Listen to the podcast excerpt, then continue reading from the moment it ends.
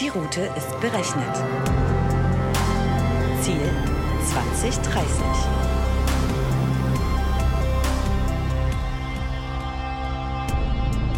Hallo und herzlich willkommen auf einer neuen Etappe der Road to 2030, dem Podcast zu Technologie und Gesellschaft von Dell Technologies.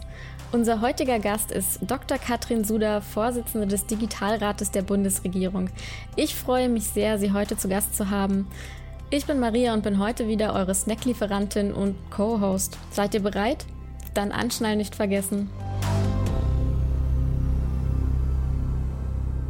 Am Steuer sitzt heute wieder mein Kollege Stefan. Hallo Stefan. Grüß dich, Maria. Hallo. Mein Gott, wie hab ich das vermisst? Diesen Geruch von veganem Autoleder und Vanille-Duftbaum gepaart mit spannenden Themen. Schön, wieder hier zu sein. Wir sprechen heute über ein Thema, was in der aktuellen Zeit ja nochmal besonders an Fahrt aufgenommen hat, was irgendwie zu unserem Automobil passt, nämlich die Digitalisierung in der Verwaltung oder kurz digitaler Staat. Danach machen wir noch einen kleinen Ausflug tauchen nämlich ab in die Arbeit, die Ziele und die Dinge, die in dem Digitalrat, den wir gerade angesprochen haben, passieren. Und wir machen noch einen kleinen Ausflug in Richtung Weltwirtschaftsbühne. Bevor es aber losgeht, Katrin, schön, dass du da bist. Sitzt du bequem? Bist du startklar? Alles prima. Ich freue mich, gefahren zu werden und auf unser Gespräch. Hallo. Großartig. Dann lass uns mal anfangen mit einem kleinen Warm-up auch kurz Speedcheck von uns genannt. Ich schmeiß einfach zwei Begriffe in den Raum und du entscheidest dich spontan für einen. Zum Frühstück Porridge oder Brötchen? Brötchen. Radio oder Streaming-Musik? Streaming. Beim Zocken oder beim Computerspiel eher Cyberpunk 2077 oder Pac-Man? oh ja, Cyberpunk. Meer oder Berge? Beides. Okay, sehr gut. Guter Kompromiss. Im Bereich Literatur, Warten auf Godot oder Der gute Mensch von Sichuan? Ich mochte immer Warten auf Godot und ich mag es noch immer. Wunderbar. Und zum Schluss noch, wenn es ein Buch gäbe, was noch nicht geschrieben worden wäre, was würdest du schreiben? Oh Jesus. Also ich habe ja schon mal eine Disk geschrieben und war sehr stolz drauf.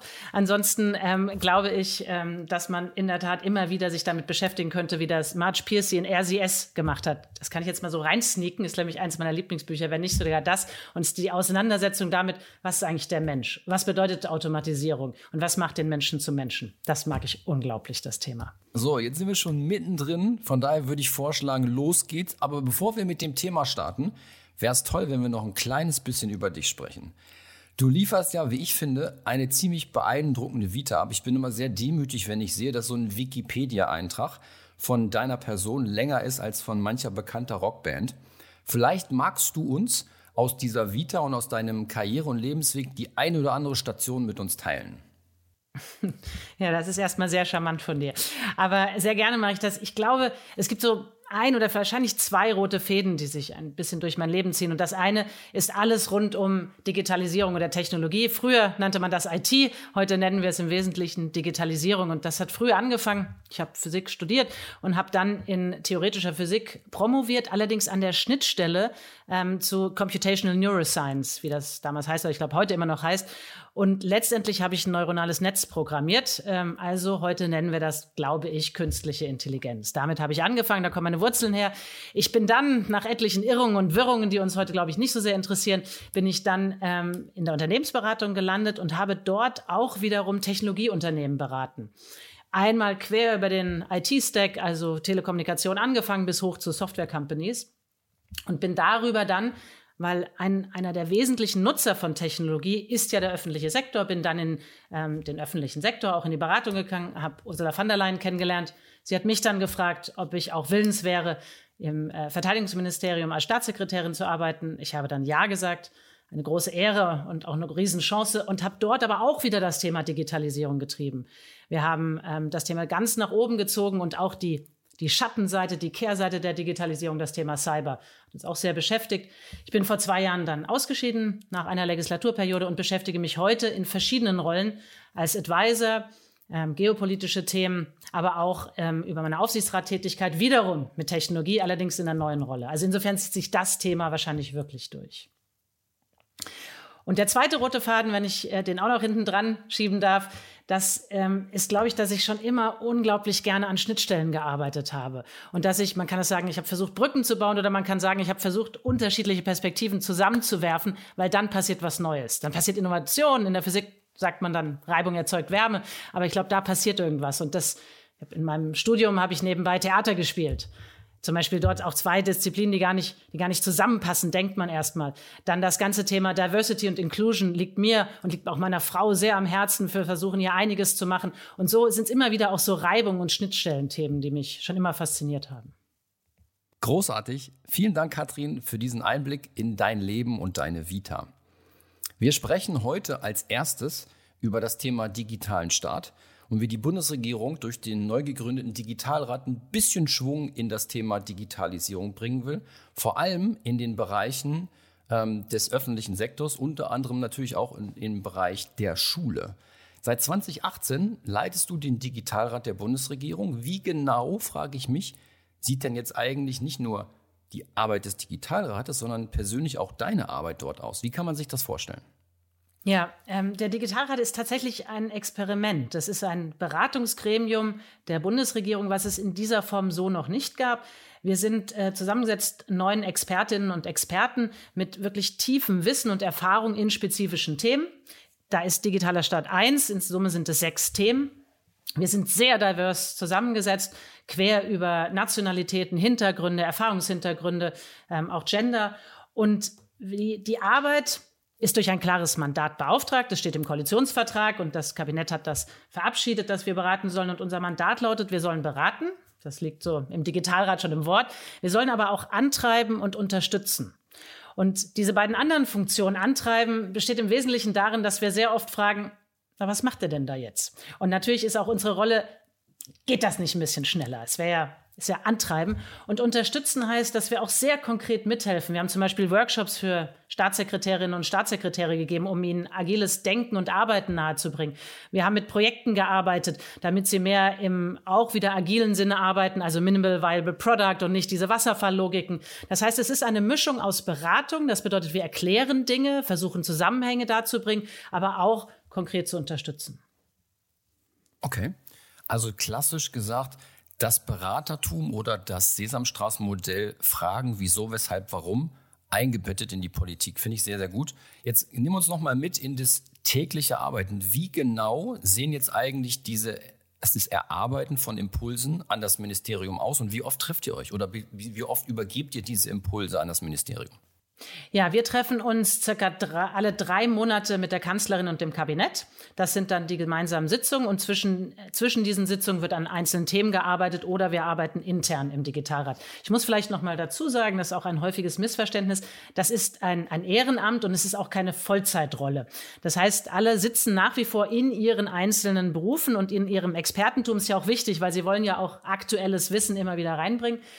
Ja, und wenn wir dann so ein Thema haben, wie zum Beispiel, zwar auch direkt unser erstes Thema, damals Ende 2018, wie das Thema digitaler Staat, dann haben wir die verschiedenen Perspektiven zusammengebracht von den beiden, äh, Peter Paricek und Bess Nowek, ausgewiesene Expertinnen und Experten auf dem Gebiet, plus zum Beispiel meine Erfahrung in der Verwaltung seiend, aber auch unsere Gründerinnen und Gründer, die gesagt haben, muss das alles so laufen und wie kommen wir denn eigentlich weg davon? Und dann haben wir uns erstmal im Team diverse Teams liefern bessere Resultate. Also haben uns erstmal im Team miteinander auch gestritten, auch auseinandergesetzt, dann eine gemeinsame Linie gefunden, die dann ähm, der Kanzlerin und dem Kabinett präsentiert. Und das hat meistens so einen ersten Teil, der ist ja ein bisschen edukativ, bisschen beschreibend, bisschen beratend, also unsere Sicht auf ein Thema. Können wir auch gleich nochmal einen Doppelklick drauf machen, was das bei Digitaler Stadt war. Und dann haben wir immer irgendwas zwischen 10 und 20 Empfehlungen, wo wir sagen, Unsere Empfehlung ist, probiert doch das aus. Setzt doch das um, damit ihr vorwärts kommt. Das obliegt dann natürlich ähm, der Regierung zu entscheiden, ob sie das tut, wie sie das tut und wann sie das tut. Wir treiben dann beim nächsten Mal in der Sitzung danach wieder ein bisschen an und fragen, na, wie sieht's aus? Okay. Ähm, schönes Stichwort Doppelklick. Ich würde sehr gerne äh, von Informatiker zu Informatiker einen Doppelklick machen auf zum Beispiel das Thema, was genau für Empfehlungen habt ihr denn schon an, das, äh, an die Regierung gegeben. Darf man darüber sprechen? Kannst du da vielleicht ein bisschen ins Eingemachte gehen? Ja, ich kann sicher ein bisschen was erzählen. Einiges ist ja inzwischen auch schon öffentlich. Wir haben es allerdings für uns zum Prinzip gemacht, nicht über diese Arbeit zu sprechen. Allerdings können wir inzwischen, weil ja zwei Jahre vergangen sind und vieles auch umgesetzt, schon einiges bringen. Ähm, Im Wesentlichen sind die von der Struktur ähm, immer so, dass es größere Maßnahmen gibt und dann gibt es auch so ein paar konkrete, auch entsprechend dem, dem, dem digitalen Mindset. Lass uns auch mit kleinen Dingen Veränderungen machen und lass uns große Weichenstellungen stellen. Nehmen wir mal das Thema digitaler Staat. Im Wesentlichen haben sich die Empfehlungen um drei, drei Gebiete gruppiert. Das erste war, dass wir gesagt haben, digitaler Staat ist viel mehr als nur E-Government. Es geht nicht nur darum, dass der Staat selber seine eigenen Prozesse digitalisiert. Ja, hoffentlich tut er das und das muss er auch tun und das muss er schneller tun. Stichwort OZG-Umsetzung. Aber es geht eben auch darum, dass der Staat eigentlich durch jedes Gesetz, durch jede Mittel, die er vergibt, die Chance hat, Digitalisierung im Land zu befördern. Und deshalb haben wir zum Beispiel vorgeschlagen, dass man Gesetze auf digitalisierende Wirkung hin überprüfen soll. So, eine erste These, mehr als nur E-Government.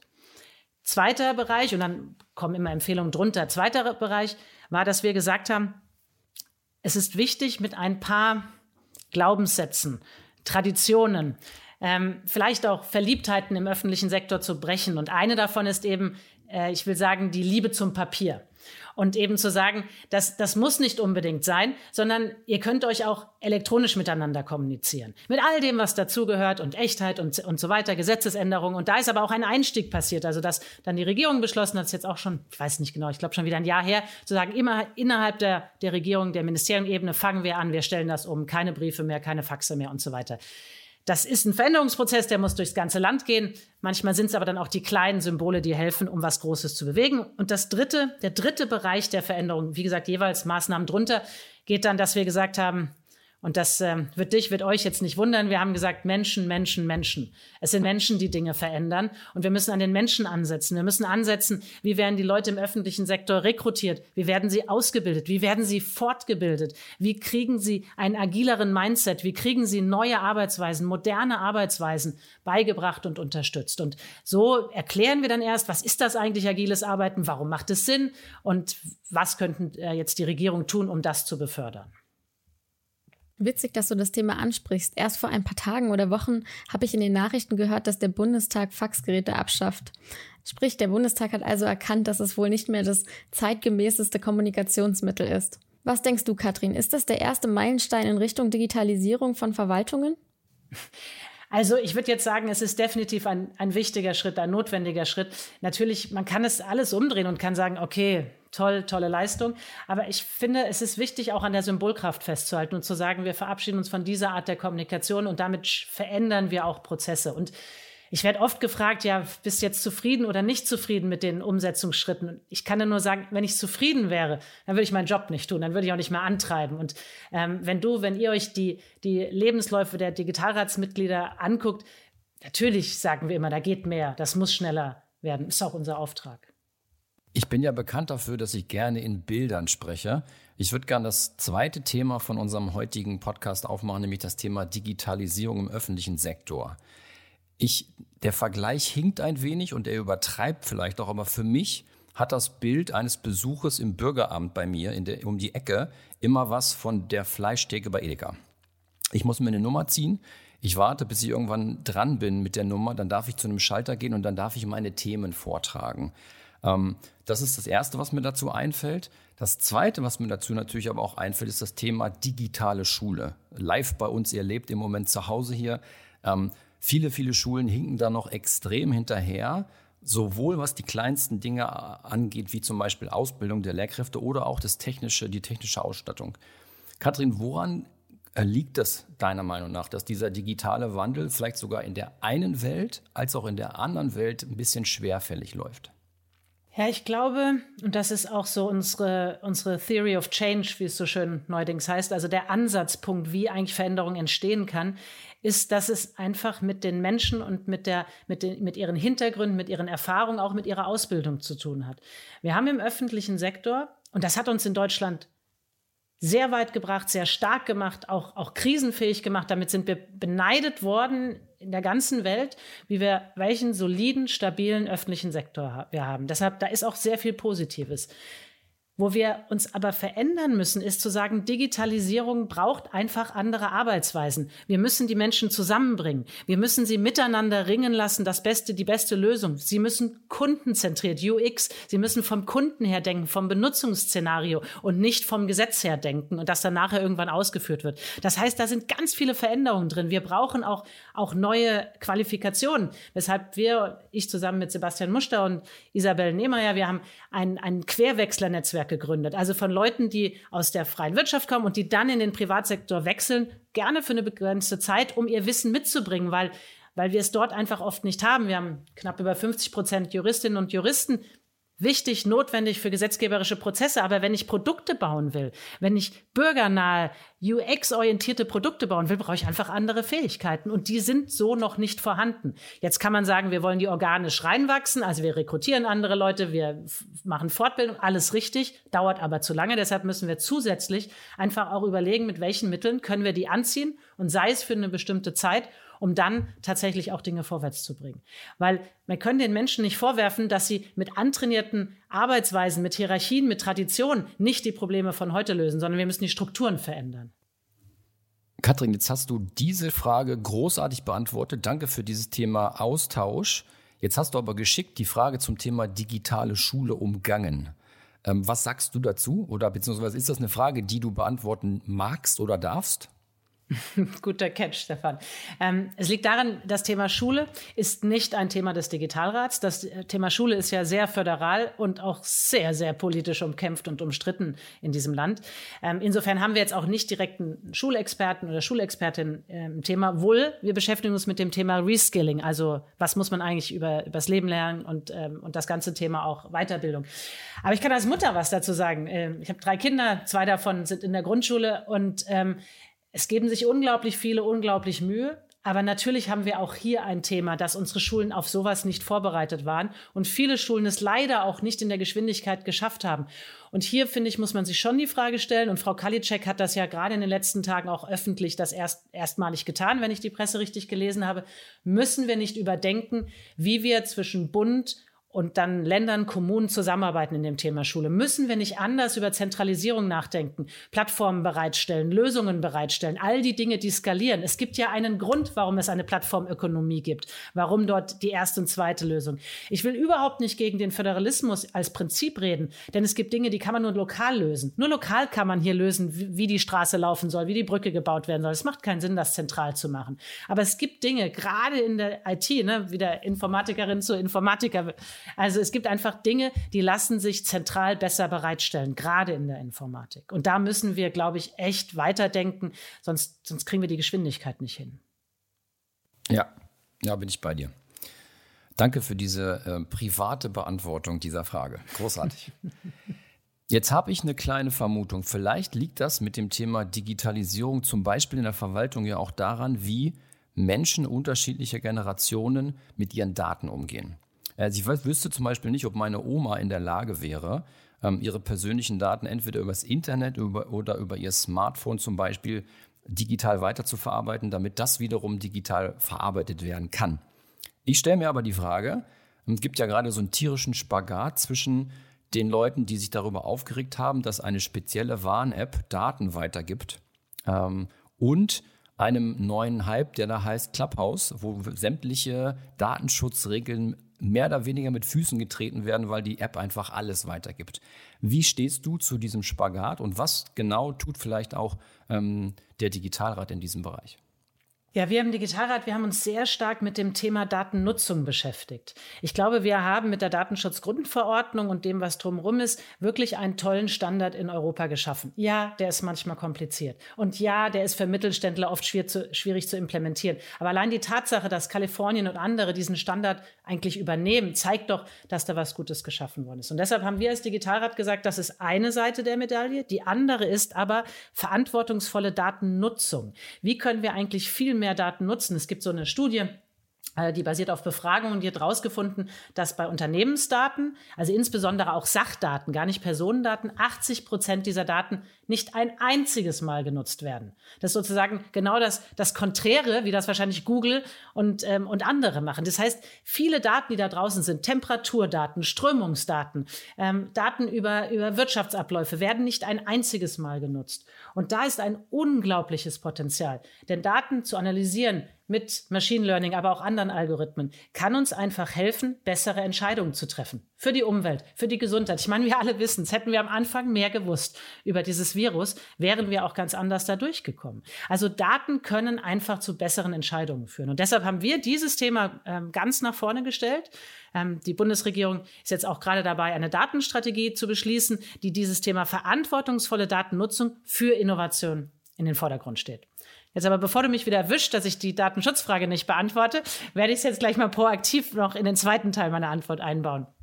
Und das eine ist, ich hatte es ja schon gesagt, ähm, gerade wenn der Staat reguliert, wenn er eingreift, ist es ja seine Aufgabe, auch zu schützen und Regeln einzubauen, an die sich dann Unternehmen auch halten müssen. Und jetzt kommen wir halt natürlich genau das Problem, was, wenn Unternehmen das nicht tun? Wie kann dann sozusagen auch die Gesetzgebung entfolgen? Was, wenn das eine Beta-Version ist, amerikanisches Unternehmen? Und was, wenn die Bürger alle freiwillig ihr gesammeltes Adressbuch teilen? Was ich schon auch ähm, also interessant finde, wie viele das scheinbar auch tun. Denn das ist ja eigentlich, früher war das mal so, da hat man gefragt, darf ich deine Telefonnummer weitergeben? Und heute macht es jetzt gerade mal Peng.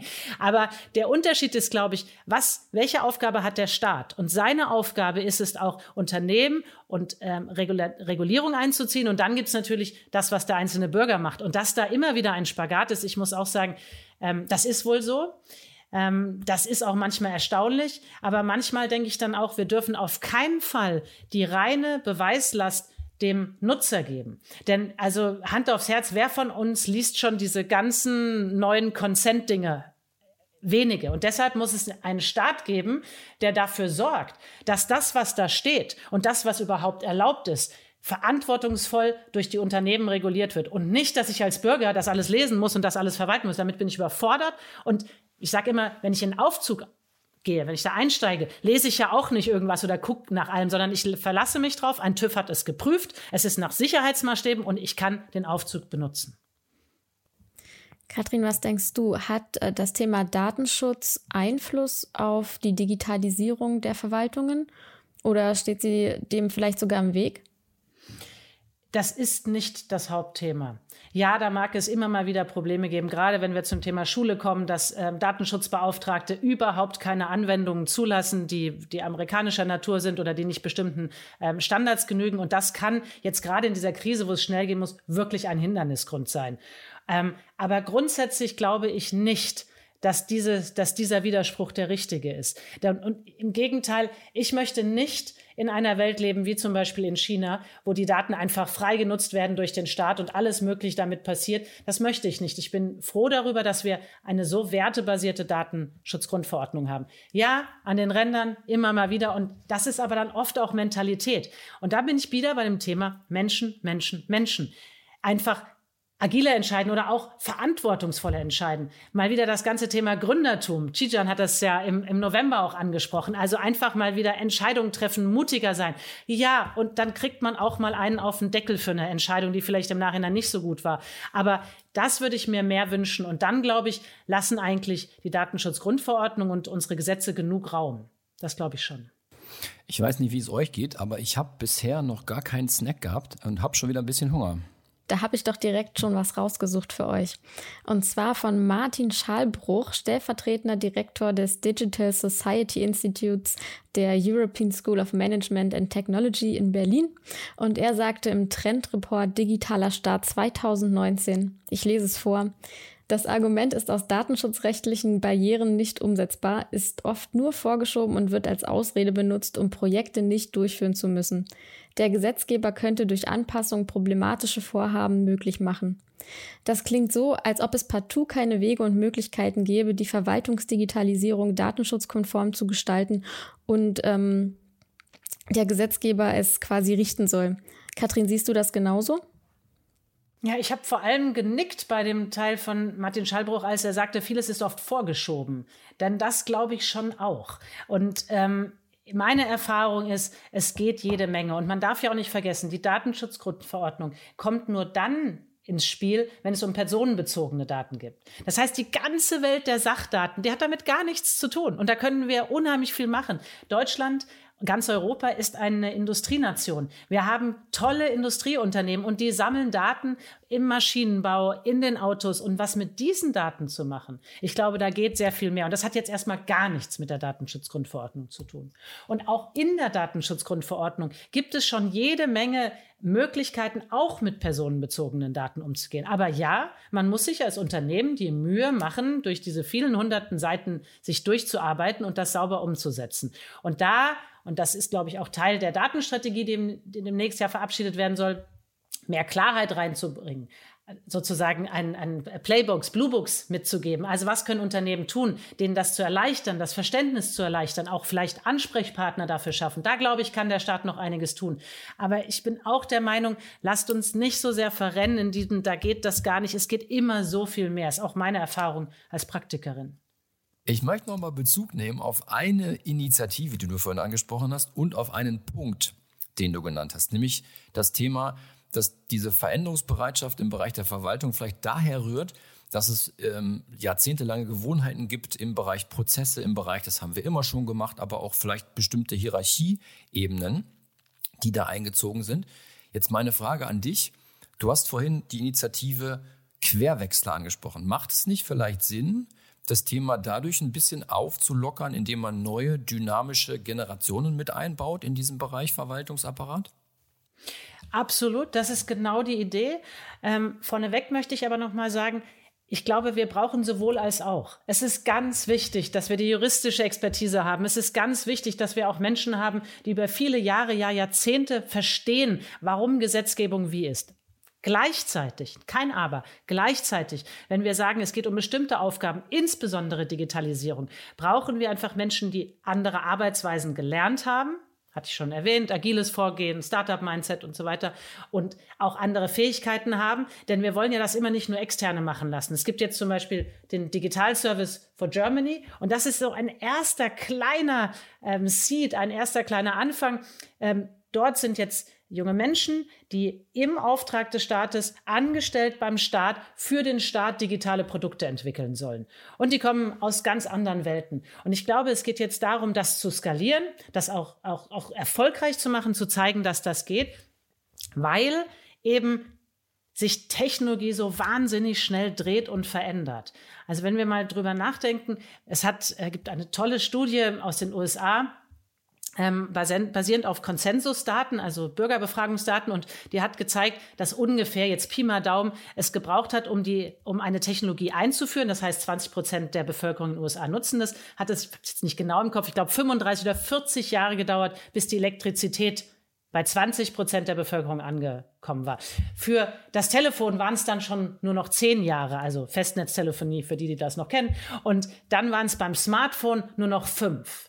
Und wenn wir jetzt über künstliche Intelligenz und wenn wir jetzt über Machine Learning oder auch über autonomes Fahren und sonstiges sind, dann werden die Zyklen immer kürzer. Das heißt, ich brauche einfach auch Leute, die mit solchen Zyklen umgehen können, die wissen, wie das geht, die nicht nach einer Wasserfalllogik planen, ah, was wird in fünf Jahren sein und ich detailliere das aus, das gute alte Ingenieurwesen, sondern die eben anders vorwärts gehen. Und ich glaube, solche Skills brauchen wir zusätzlich. So, und die Frage ist, wie kriege ich die in die Verwaltung? Und das eine ist, dass ich sie natürlich selber einstelle und dann mitwachsen lasse und ausbilde. Wichtig, muss passieren. Aber das Zweite ist, dass wir einfach sagen, das dauert, als wissen wir alle, bis ich sowas Schritt für Schritt habe. Deshalb sollten wir gleichzeitig über Strukturen nachdenken, wo Leute von außen dann aber angestellt und nach den Regeln des öffentlichen Sektors mithelfen können, das zu tun. Und hatten wir auch die Frage, gibt's sie denn? Haben die denn Lust, das zu tun? Und da sind wir natürlich mitten in der Purpose-Diskussion. Und meine Erfahrung ist, ja, die gibt's. Es gibt unheimlich viele Leute, die sagen, hey, das ist doch nicht deren Staat, sondern es ist doch unser Staat, unser Land. Und wenn ich was dazu beitragen kann, dieses Land besser zu machen, für mich, für meine Kinder, für meine Kindeskinder, dann habe ich da tolle Aufgaben und ich habe Lust, das zu tun. Vielleicht nicht 10 oder 20 Jahre lang, aber warum nicht drei oder fünf?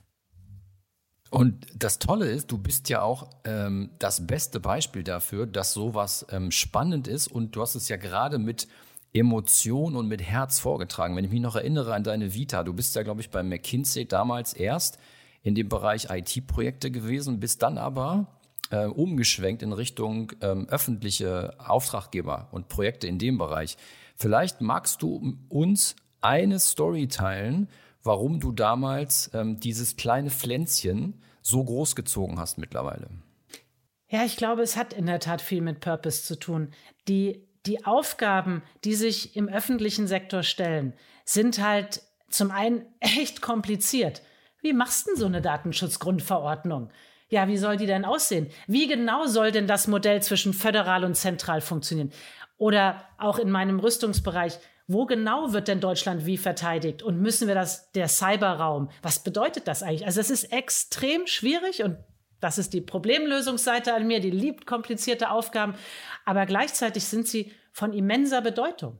Wenn wir uns angucken, der ganze Bereich der Verteidigung, das ist ja was Großes oder auch der ganze Bereich der Schulen, da wird der Grundstein für unsere zukünftigen Generationen gelegt. Also sprich, sie sind nicht trivial und sie sind, sie haben wirklich Impact, wie das so schön heißt. Sie haben Bedeutung und das hat hat mich ähm, immer mehr und über Zeit, ich wurde dann natürlich auch mutiger und habe gedacht, ja, vielleicht traue ich mir inzwischen auch zu, solche Aufgaben anzugehen, hat mich sehr, sehr begeistert. Und ich weiß, dass es da draußen viele Leute gibt, die das begeistert. Ich würde gerne mal das Thema ähm, Kommunikation im digitalen Zeitalter eröffnen. Ähm, es ist ja so, dass ähm, moderne Kommunikationsmedien uns mehr und mehr dazu verleiten, mit anderen Menschen eher beiläufig zu kommunizieren. Also sprich auch immer weniger persönlich, also quasi via E-Mails, Chat, Videokonferenzen oder oder oder. Ja, Katrin, wie siehst du das? Steht das ähm, grundsätzlich im Widerspruch zu der Digitalisierung? Ich finde es eine gute Frage, muss ich auch einen Moment drüber nachdenken. Ich, ich, glaube, ich glaube, meine Antwort ist, Digitalisierung ist kein Selbstzweck. Und digitale Tools sind auch erstmal kein Selbstzweck. Die Frage ist immer, was will ich damit erreichen? Und ich bin wahrscheinlich wie ihr auch, wir sind jetzt bald ein Jahr Corona. Ähm, mir fehlt das Miteinander in Workshops sein. Mir fehlt das mitzubekommen, wie was passiert da für ein Augenblinzeln oder an der Kaffeemaschine mal kurz zu reden oder überhaupt eine Gruppendynamik mitzubekommen. Mir fehlt das, sich auch, auch was zu spüren oder gerade wenn ich Vorträge halte in dieses dieses mehr oder minder schwarze Loch zu reden. Und ich glaube, wir müssen sehr genau überlegen, E-Mail kann eine super Sache sein, wenn ich Informationen austauschen will, wenn ich kurz eine Abstimmung haben will. Aber kann ich über E-Mails oder auch über, über andere Kanäle Problem-Solving machen? Kann ich darüber auch Feedback geben? Kann ich mich darüber wirklich weiterentwickeln? Ja, es geht viel über Videokonferenzen und es gibt etliche Unternehmen, die jetzt die erste Generation von Mitarbeiterinnen und Mitarbeitern haben, die sich überhaupt nicht mehr gesehen haben, die nicht in einem Büro waren. Aber mir fehlt ganz, ganz viel. Und das Miteinander reden und das sich sozusagen Auge und Auge, das fehlt mir auch. Da bin ich auf jeden Fall bei euch. Ich finde es auch große Klasse, dass wir zumindest beim Aufnehmen der Podcasts immer noch eine Videokamera oder eine Videoleitung zugeschaltet haben, damit wir ein bisschen auf die nonverbale Kommunikation achten können des Gegenübers. Aber mir fehlt das auch extrem. Mir auch. Wir verlassen mal unser liebes Deutschland und schauen uns mal auf der Helikopterperspektive die Welt an. Man sieht ja, dass seit dem Jahr 2018 ein extremer Handelsstreit herrscht zwischen den Wirtschaftsmächten USA und China und genau dazwischen unsere geliebte IT-Industrie, speziell ähm, Hersteller von zum Beispiel Halbleiterindustrie, Smartphones, das ganze Thema Netzwerktechnologie, 5G und so weiter ist ja extrem im Fadenkreuz zwischen diesen beiden Welten. Ähm, Katrin, welche Auswirkungen glaubst du, hat dieses Problem oder dieses Thema auf den Fortschritt der Digitalisierung in Deutschland, Schrägstrich und auch Europa? Ja, sehr spannendes Thema und eins, was mich auch sehr beschäftigt. Denn mit mit der Zunahme der Bedeutung von Technologie, und ich hatte es ja vorhin so ein bisschen scherzhaft gesagt, als ich angefangen habe, waren wir die ITler und wir waren irgendwo im Keller. Und inzwischen sind wir die Digitalisierer und sind eigentlich in jedem, in jedem Gespräch immer mit dabei, weil Technologie einfach alles verändert, wie wir leben, wie wir arbeiten, wie wir kommunizieren. So, und dann wird natürlich eine Technologie, da stecken natürlich Technologien, da stecken Companies dahinter und Schon vor einiger Zeit haben sowohl die Chinesen als auch die Amerikaner eigentlich alle erkannt, dass wer die Technologien am besten beherrscht, Wer als erstes bestimmte künstliche Intelligenzalgorithmen hinkriegt, wer als erstes bestimmte 5G oder sonstige Standards setzt, der hat einen Vorsprung. Jetzt kann man sagen, er hat einfach nur einen ökonomischen Vorsprung, aber, und das haben zumindest die Staatsoberhäupter auch ganz klar gesagt, Xi zum Beispiel, der hat auch einen Anspruch auf Weltherrschaft. So, und deshalb, weil diese Technologien gerade so zentral sind, ist das auch der Punkt, warum sie auch jetzt eingesetzt werden. Man kann sagen als Waffe oder man kann sagen, sie werden sozusagen instrumentalisiert. Das geht damit los, dass bestimmte Unternehmen einfach in den USA auf sogenannte Entity-Listen gesetzt worden sind. Das heißt, amerikanische Firmen dürfen mit denen kein Geschäft mehr machen. Das geht dann so weit, dass das Bestreben ist, und jetzt kommen wir gleich auf den Auswirkungen auf Unternehmen hier, die Welt zu entkoppeln. Das heißt, China und USA wollen sich entkoppeln. Das heißt, sie wollen sich militärisch sind sie schon entkoppelt, aber sie wollen sich technologisch entkoppeln. In manchen Bereichen haben wir das schon. In China gibt es eigene Cloud-Welten und in den USA gibt es eigene Cloud-Welten. So, was bedeutet das jetzt? Zum einen ist das natürlich erstmal so gesehen keine positive Entwicklung, weil ich dann Dinge doppelt aufbauen muss. Ich muss doppelt IT-Strukturen aufbauen. Ich, hab, ich muss doppelt Sachen erfinden. Auch wenn Menschen sich nicht mehr austauschen, weil sie entkoppelt werden sollen, weil sie keine Visa mehr bekommen in das jeweilige Land. Wenn der Reiseverkehr nicht nur wegen Corona, sondern auch aufgrund von Beschränkungen zusammenbricht, dann geht uns Innovation verloren.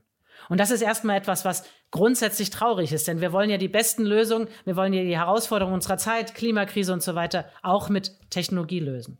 Und das Zweite ist, ja, Deutschland und Europa sitzt ein bisschen zwischen den Stühlen. Denn wir verkaufen nach China, wir verkaufen in die USA. Vorprodukte kommen aus China. Wir haben es erlebt, ich weiß nicht, wie es euch ging. Anfang März gab es in Apotheken bestimmte Produkte nicht mehr, weil die Lieferketten zusammengebrochen sind nach China.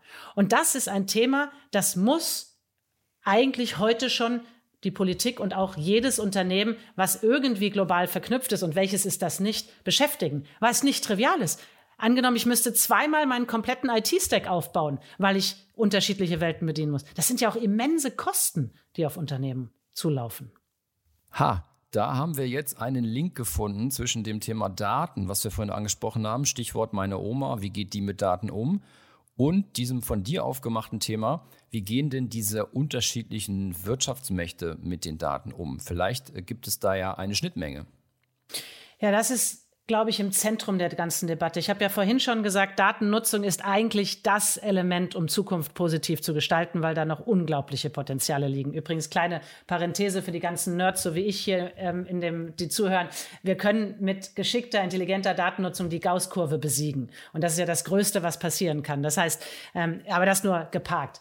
Das Spannende an der geopolitischen Diskussion und im Zentrum der Daten als so wichtiges Thema ist, wenn wir nach China gucken, dort werden Daten vornehmlich gesammelt, auch um Surveillance durchzusetzen. Das wissen wir, das wird inzwischen ja auch exportiert. Diese ganzen Überwachungssysteme, etliche afrikanische Staaten haben die gekauft. Und das heißt, es geht hier ganz stark um Kontrolle. Sicher ein Paradigma, was wir hier nicht wollen und was unseren Werten nicht entspricht. Jetzt haben wir das andere Paradigma in den USA. Dort werden Daten, wir haben es vorhin ja schon gehabt, insbesondere über die großen Plattformen, von Nutzern, von Konsumenten gesammelt um, man muss es ja so sagen, die Marge dieser Unternehmen zu optimieren. Das heißt maximale Kommerzialisierung der Daten durch einzelne Unternehmen. Und die zentrale Frage ist wiederum, was macht jetzt Europa? Was macht jetzt Deutschland?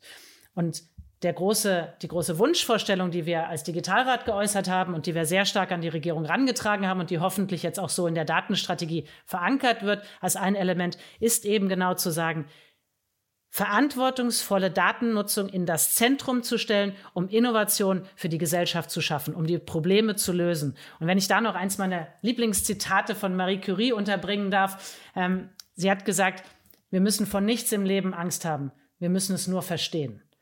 Und Daten können uns helfen, die Welt besser zu verstehen und dann Lösungen zu entwickeln. Und ähm, genau Lösungen für diese ganzen Probleme, für die Klimaprobleme, für die Gesundheitsprobleme, für Mobilitätsprobleme, wenn wir zu einer verantwortungsvollen Datennutzung kommen. Das heißt Daten weder für Überwachung noch für Kommerzialisierung, sondern zum Wohle der Gesellschaft. Und das wäre ein deutsches, ein europäisches Modell.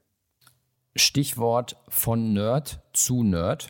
Vielleicht kannst du noch kurz beantworten, wie besiegen wir denn jetzt diese Gaußsche Normalverteilung oder müssten wir dafür eine weitere Folge drehen? Ich habe so gehofft, dass du nachfragst. Also, wie können wir das tun? Das Hauptproblem, was wir ähm, im Ingenieurwesen, in der Physik haben, ist, dass wir eigentlich nicht, dass es zu ineffizient ist, Systeme nicht auf die Gaußkurve auszurichten. Also nehmen wir mal ein Beispiel, ähm, Hühnerfarm. Ähm, und ich will dazu sagen, ich habe ganz lange Zeit sehr vegetarisch gelebt. Ich bin gegen Massentierhaltung. Es geht nur um das Beispiel der Gaußkurve. Also heute Massentierhaltung, Hühnerfarm. Funktioniert ja so. Da sind sehr viele Hühner, die kriegen eine mittlere Menge Wasser, eine mittlere Menge Antibiotika, eine mittlere Menge Futter. Dann kommt allerdings auch sehr viel mittleres Ergebnis raus. Das heißt, unglaublich viele, und das ist schrecklich, unglaublich viele Hühner sind sozusagen Ausschussware. Ganz viele Hühner sind Suppenhühner und nur wenige sind tatsächlich hohe Fleischqualität. So, jetzt können wir aber mittels Daten und moderner Sensorik und KI gesteuert, können wir jetzt so tun, als würden sich, was weiß ich, ein Dutzend Experten jedem einzelnen Huhn widmen und würden sagen, oh, du hast folgendes Gewicht, du hast folgende Temperatur, weil es sind sowieso überall Sensoren, die kosten heute ja auch nichts mehr und die sind ja inzwischen da und sagen dann, oh, du Huhn A, du kriegst jetzt eben nicht die mittlere Menge Wasser, die mittlere Menge Futter, sondern du kriegst genau das Wasser, genau das Futter und vor allem vielleicht, du brauchst ja gar kein Antibiotika, du bist ja auch total gesund. So, und damit können wir, und das ist übrigens nachgewiesen und das ist passiert, was passiert denn? Ich kriege einen unfassbar höheren Satz an guten Hühnern, die die gute Ware sind. Ich muss nichts mehr wegschmeißen, nichts mehr wegschmeißen. Und man hat die Antibiotika oder Zusatzstoffmenge halbieren können in diesem Experiment. Und damit habe ich die Gaußkurve besiegt. Und das kannst du jetzt übertragen. Das kannst du auf Pumpensteuerung übertragen. Das kannst du, auch wenn das sicher noch mal wieder ein bisschen schwieriger ist, weil wir dann im Bereich der persönlichen Daten kommen, auch auf Schule, auf Lernen übertragen. Moderne Lernprogramme können doch sagen, ah, hier ist deine Schwäche. Ich helfe dir, die genau auszubügeln, statt immer denselben Mittelweg zu gehen. Neue Probleme tun sich aus, muss man alles diskutieren, aber die Möglichkeiten, endlich das Individuum so zu nehmen, was es ist, und das gibt uns die Chance, individualisiert etwas zu tun, die Gaußkurve zu brechen. Also auf jeden Fall ähm, sehr verständlich, aber wir sind jetzt schon fast am Ende unserer heutigen Etappe und ich würde noch mal zurück zum eigentlichen Thema gehen, denn ähm, wir haben ja quasi über den Wandel gesprochen in Verwaltungen und ähm, die Digitalisierung in den Verwaltungen. Und mich würde jetzt interessieren, ähm, Kathrin, was denkst du denn? Ähm, wir sind ja jetzt auf der Road to 2030. Braucht es 2030 überhaupt noch einen Digitalrat in der Bundesregierung? Oder wäre das vielleicht sogar dein Wunsch, dass es den nicht mehr gibt? So wie er heute ist, da wäre mein Wunsch, dass es den so nicht mehr braucht. Aber wird es auch in 2030 Fragestellungen geben, bei denen sich die dann Bundesregierung Expertinnen und Experten sucht, um ganz konkret beraten, unterstützen, antreiben? Ja, das glaube ich schon. Und was denkst du, was sind ähm, die Bedingungen oder die Zutaten für die Änderung von den jetzigen Strukturen und Gewohnheiten des Digitalrates oder generell der Verwaltung? Ja, ich glaube, wenn wir darüber reden, was sind eigentlich Treiber, damit sich Menschen, gerade erwachsene Menschen, verändern, damit sie neues Verhalten an den Tag legen, auch neue Kulturen, dann sind es vielleicht vier Zutaten. Das eine ist, ich brauche Vorbilder. Ich muss Menschen sehen, die das vorleben, die das authentisch vorleben, die mir zeigen, wie es geht. Zum Zweiten ist, brauche ich natürlich auch ein Warum. Warum soll ich mich verändern als Erwachsener? Ich bin ja groß geworden mit anderen Verhaltensweisen. Also ich muss sehen, es tun andere, insbesondere Vorbilder oder auch Führungskräfte. Ich muss wissen, warum ich es tue und dann brauche ich individuelle Unterstützung. Ich brauche Trainings die mir beibringen, wie geht denn jetzt eigentlich dieses komische Minimal Viable Product? Wie geht denn iteratives Arbeiten? Was ist denn Erfahrungen und Hypothesen testen? Und dann brauche ich auch noch formale Prozesse und Strukturen, die das unterstützen. Denn ich kann ja nicht sagen, lasst uns agil in Projektteams arbeiten, wenn wir immer nur nach Silos bewerten. Das heißt, ich brauche auch formale und Strukturen Prozesse, die es unterstützen. Ich glaube, wenn wir diese vier Sachen haben, dann können wir auch den Menschen auch in der Verwaltung oder auch in Unternehmen, denn auch Unternehmen haben noch ganz schön viel zu tun in ihrer digitalen Transformation, können wir denen helfen, dass sich Verhalten ändert. Ein fast schöner Abschlusssatz, denn bevor ich jetzt auf den Schleudersitzknopf drücke, liebe Katrin, habe ich noch eine Frage an dich. Was würdest du denn im Sinne der Bürgerinnen und Bürger sofort digitalisieren? Das ist eine gute Frage. Also, was ich finde, was eine Riesenhürde ist, ist das ganze Thema Anmeldung, Ummeldung, Umzug und das dann noch über Grenzen hinweg mit Schule und allem drum und dran. Und dann muss man das Ganze auch noch fünfmal angeben. Beim Kfz-Amt, bei der Ummeldung der Schule und das mit einer Stelle, mit einem Single Sign-On, mit einem Prozess. Ich bin selber öfters umgezogen mit drei Kindern. Das würde ich mir so wünschen. Sie haben Ihr Ziel erreicht.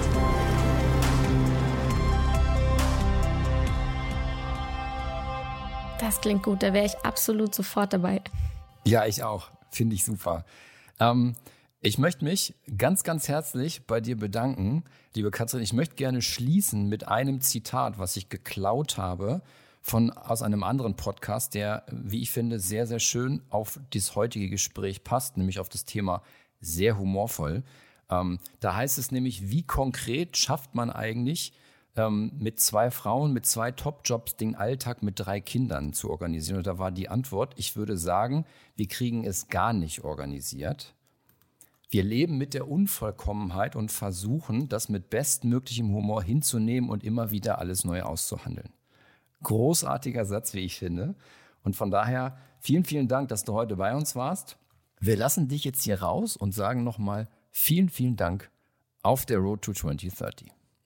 Vielen Dank auch von mir, Katrin. Es hat sehr viel Spaß gemacht. Tschüss, Maria. Tschüss, Stefan. Schöne Fahrt mit euch. Tschüss. Ich habe für mich einiges mitgenommen, nämlich, dass der Digitalrat der Bundesregierung auf jeden Fall notwendig und wichtig ist. Vielleicht wird ihm in diesem und im letzten Jahr einiges an Arbeit abgenommen. Wir haben ja im Dell Digital Transformation Index gesehen, dass dort sich einiges bewegt in Bezug auf die Digitalisierung, vielleicht sogar im Bereich der, des äh, öffentlichen Wesens.